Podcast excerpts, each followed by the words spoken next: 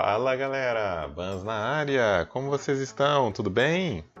Estamos chegando com mais um Papo Nerd aqui no seu Bans Pod Nerd, o seu podcast de cultura nerd.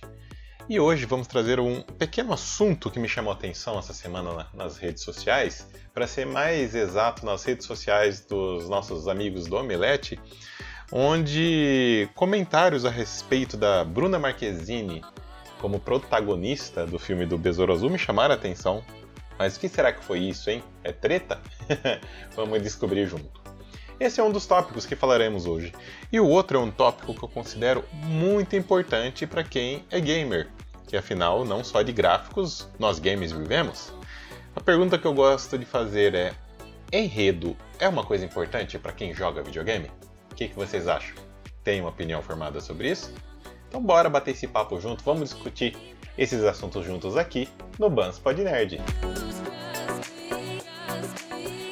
Então, galera, esse primeiro assunto que eu quero trazer para vocês me chamou muita atenção no Instagram do Omelete. Né? O Omelete fez uma publicagem sobre a nossa querida Bruna Marquezine, sobre a escalação dela é, como protagonista do filme do Besouro Azul, né? Estrelado aí pelo astro de Cobra Kai, Cholo, não sei das quantas. Vocês acham mesmo que eu vou ficar falando aquele nome super difícil aqui, né? Uhum, se ferraram. Então, ela vai ser o par romântico é, do nosso querido Besouro Azul, né? E numa entrevista pro Estadão, no qual o Omelete cita nesse post, a Bruna Marquezine diz o seguinte: abre aspas, que cada vez mais a gente veja todo tipo de pessoa ocupando esses espaços. O irmão de uma amiga disse: Queria tanto que tivesse um super-herói latino, acho que ia me representar mais. E isso mexeu tanto comigo, sabe? Precisamos falar sobre repre representatividade. Para mim é muito importante ser a primeira protagonista brasileira. Isso me emociona muito e eu sou muito grata, declarou aí a nossa querida Bruna Marquezine, pro, numa entrevista para o jornal Estado de São Paulo. E por que esse comentário dela deu tanta treta, digamos assim, na, nas redes sociais dos nossos amigos Omelete? Porque é por causa que ela usou simplesmente a frase que ela é a primeira protagonista feminina. O que é, não é verdade, na minha opinião também não, não é verdade. É, temos outras brasileiras protagonistas. Para falar de coisas recentes, Morena Bacarin, que fez par romântico com o próprio marido na série Gotham, ela é brasileira.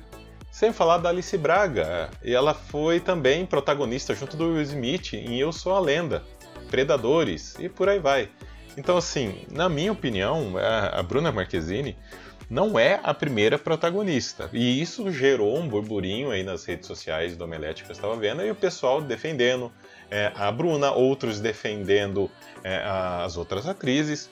E, então isso chamou muito a atenção. Daí eu confesso que eu fui dando uma pesquisada mais a fundo nesses comentários e até mesmo na reportagem do Estadão.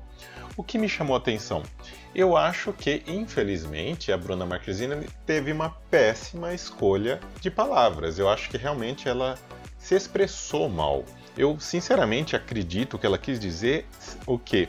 Que ela é a primeira protagonista brasileira que se formou inteiramente só fazendo carreira nacional, morando aqui no Brasil atualmente. Porque, lógico, não menosprezando as outras atrizes que eu dei o exemplo, como a Morena Bacarinha e Alice Braga, elas já têm a carreira já estabelecida internacionalmente e essa não foi a primeira vez delas nesses filmes internacionais. Então, eu acredito que a Bruna Marquezine levou para esse lado, assim, que ela quis dizer que ela é a primeira protagonista brasileira com carreira focada no Brasil, não com uma carreira já é, envolvendo outros estúdios aí mundo afora. O que faria total sentido, né? O que faria realmente ela comemorar, porque logicamente, não sei se vocês viram os, os vídeos pelas mídias sociais aí, ela comemorando, chorando, totalmente emocionada sobre a escolha dela para esse papel. E, gente, querendo ou não, a menina é uma boa atriz, eu não sou fã de novela, não sou fã, assim, assíduo do trabalho dela, mas eu é, reconheço que a menina tem talento. Então a verdade tem que ser dita. E E também confesso que eu também fiquei feliz de saber que é mais uma brasileira nos representando lá fora. Que aqui o negócio não é só samba, novela, Rio de Janeiro, que aqui tem talento e acho que é essa a mensagem que ela tem que passar. É essa mensagem que ela gostaria de ter passado na hora de ter se expressado, onde eu acho que ela escolheu mal as palavras. Então é isso, gente. Eu acho que sim, é, ela foi, ela é, melhor dizendo, a primeira protagonista com raízes criadas somente aqui. eu, né, eu acredito que ela realmente se expressou mal. E sinceramente, gente, ah, é, essa, essa expressão que ela usou na matéria não vai fazer diferença alguma. O que vai fazer diferença para mim é ela realmente é, atuar bem no filme. Como que elas, é, numa grande produção hollywoodiana, será que ela vai deixar esse peso todo é, influenciar na, nas suas atuações? Não sei, gente. Vocês aí que conhecem melhor o trabalho da Bruna Marquezine, vocês que acompanham um pouco mais as redes sociais, a vida dela, o que, que vocês acham disso? Vocês acham realmente que ela vai arrasar nessa atuação? Ou realmente aí foi uma escolha um pouco equivocada? O que, que vocês acham? Comenta aí nas nossas redes sociais, lá no nosso post no Instagram, tá bom? Eu quero ver o comentário de vocês lá, hein? Esse aqui eu confesso que é um assunto que eu quero ver muito o que, que vocês estão achando. Ou será que só eu e alguns leitores do Omelete interpretamos isso dessa maneira. Então, comentem lá, vou ficar aguardando aí o comentário de vocês. E um outro assunto que eu gostaria muito de dividir aqui com vocês é referente a enredo, galera. Enredo para quem joga videogame é uma coisa importante? O que, que vocês acham? É, eu, desde a época do meu Atari 2600, eu jogo, né? Como eu sempre brinco aqui nos áudios para vocês, eu falo que entrega a idade. E mesmo com, com os mais simplórios dos gráficos aí, joga, e pouca jogabilidade, porque era bem duro os controles, a gente se divertia muito. Nessa época a tecnologia permitia apenas jogos simples e bem objetivos, né? Quem não lembra do Enduro ou River Raid? Era bem bacana, viu? Dá até saudades. Mas era tudo que realmente precisávamos para ser felizes, ou seja, joguinhos simples. Com a evolução da tecnologia, grandes orçamentos aí se tornaram necessários, né? Os custos envolvidos aí começaram a fazer diferença na produção. E hoje, o faturamento da indústria de videogame ultrapassou até de cinema, né? Quem diria? Em qualquer roda de amigos que gostam de videogame, sempre terá assim a eterna discussão sobre os gráficos. Eles realmente importam no mundo do videogame? Eu já até comentei aqui no, no, no podcast, aqui no Banspod Nerd, eh, a minha opinião sobre gráficos 4K. Então dá uma, dá uma ouvida lá assim terminando esse áudio, dá uma ouvida lá a minha opinião sobre esse assunto, tá? É, enfim, e, e agora eu, o que me chama mais atenção hoje em dia é, é algo que vale a pena ressaltar no mundo dos games, na minha opinião. O enredo, a história é, dentro de um jogo, a maneira que essa história dentro do jogo é contada. E é, é a maneira que isso ocorre, é, para mim, faz total diferença. O enredo ele tem que ser melhor para os gráficos? Na minha opinião, sim, sabe? Porque, gente. É, e deveria ser obrigatórios. Gráfico muito realista, são legais, faz a diferença, mas uma história bem contada, gente. Vai falar que vocês nunca pegaram algo, algum filme, é, ou até mesmo jogo, um livro, quando a história é bem contadinha, faz todo sentido para vocês, o quanto vocês não se identificam e não se empolgam dentro daquele mundo. Né? Então, assim, a maneira como esse tipo de situação, é, de história é contada, me prende bastante. E eu, eu acho fenomenal isso. Você acaba jogando por horas e, e ter que parar, né, mas não querer, é uma coisa bem bacana.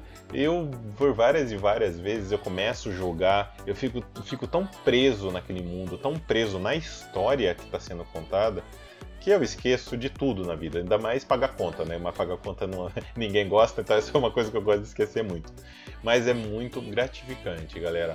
Você jogar algo que você se identifica, jogar algo que você se empolga de estar, tá, entre aspas, aí, vivenciando, é muito bacana. E não, não estou exagerando, né? E eu posso provar o como em si enredo faz a diferença com dois jogos, dois jogos que me chamaram é, muita, muita atenção. O primeiro chama Forgotten End. Né? Que, que raio de nome é esse, né? É, e meu caso é bem curioso com esse jogo, porque eu estava lá um belo dia procurando demos de jogos no meu querido Nintendo Switch e me deparo com esse jogo, que ele, ele tem um estilo bem anime, né? No jogo, no trailer do jogo, que é lindo por sinal, ele é 2D, é, parecia que estavam realmente jogando um anime. Baixei a demo e foi amor à primeira vista. A história se passa em um mundo que é o lar de todos os objetos esquecidos pelos humanos. Sabe aquele pé de meia que você não sabe onde foi parar? Então, é para esse lugar que essa meia foi. Nesse jogo controlamos Zen, que juntamente com o seu mentor comandam o lugar. Em um primeiro momento, temos um jogo de plataforma com uma, com uma visão lateral. E um olhar mais profundo, temos um jogo que nos faz pensar no que é certo e errado, um jogo que nos faz pensar que só podemos tirar uma conclusão de uma situação se soubermos o todo, em vez de apenas um lado da história. Ou uma frase, como eu sempre digo para resumir tudo isso, eu só posso dar opinião daquilo que eu conheço, daquilo que eu tenho certeza. É, isso, esse jogo é magnífico, gente. Vale a pena conferir. É um jogo onde as suas decisões afetam o desenrolar da história, com personagens bem carismáticos e marcantes. Resumindo, tive que comprar esse jogo. tive que comprar mesmo e foi um dinheiro muito bem gasto. Esse jogo ele pode ser considerado um indie sem o glamour todos dos jogos AAA, mas esse jogo tem alma. Uma alma doce, singela, que merece ser apreciado por todos. Portanto, deixo aqui é, essa minha indicação de um jogo indie, mas com uma história magnífica. O segundo jogo, é, ele é um xodozinho de muitos, né? Ele é também considerado um indie, porém um indie de com orçamento, digamos, um pouco mais elevado, que é o nosso querido Hellblade para o Xbox e PC. É, é muito bacana, gente. Esse jogo, além dos gráficos, lógico, os gráficos desse jogo é muito lindo, a história realmente é impactante. Porque assim, estamos acostumados a ver nos filmes e séries personagens retratando pessoas com problemas mentais. Mas por mais que a atuação seja perfeita, apenas conseguimos ter dó, empatia ou qualquer outro sentimento de apoio para esse protagonista, para esse personagem. Mas como seria viver na pele desse personagem? Será que a gente iria conseguir lidar com toda essa carga emocional? Será que conseguiríamos distinguir o que é a realidade e o que é imaginação? E é justamente isso que o Hellblade faz, galera. E faz de uma maneira mais perfeita que possa imaginar. Através da imersão focada no enredo, juntamente com seus gráficos e o áudio, galera, olha, joguem esse jogo com fone de ouvido. Então, se vocês, vocês juntarem todo esse, tudo isso, o áudio, os gráficos e a imersão perfeita que o enredo dá, você tem um jogo magnífico. E, e realmente eu preciso destacar essa parte do áudio e do enredo, porque eles fazem a diferença. Como eu disse, jogue com fone de ouvido. O áudio 3D nos, faz uma, nos traz uma imersão da personagem nunca vista antes.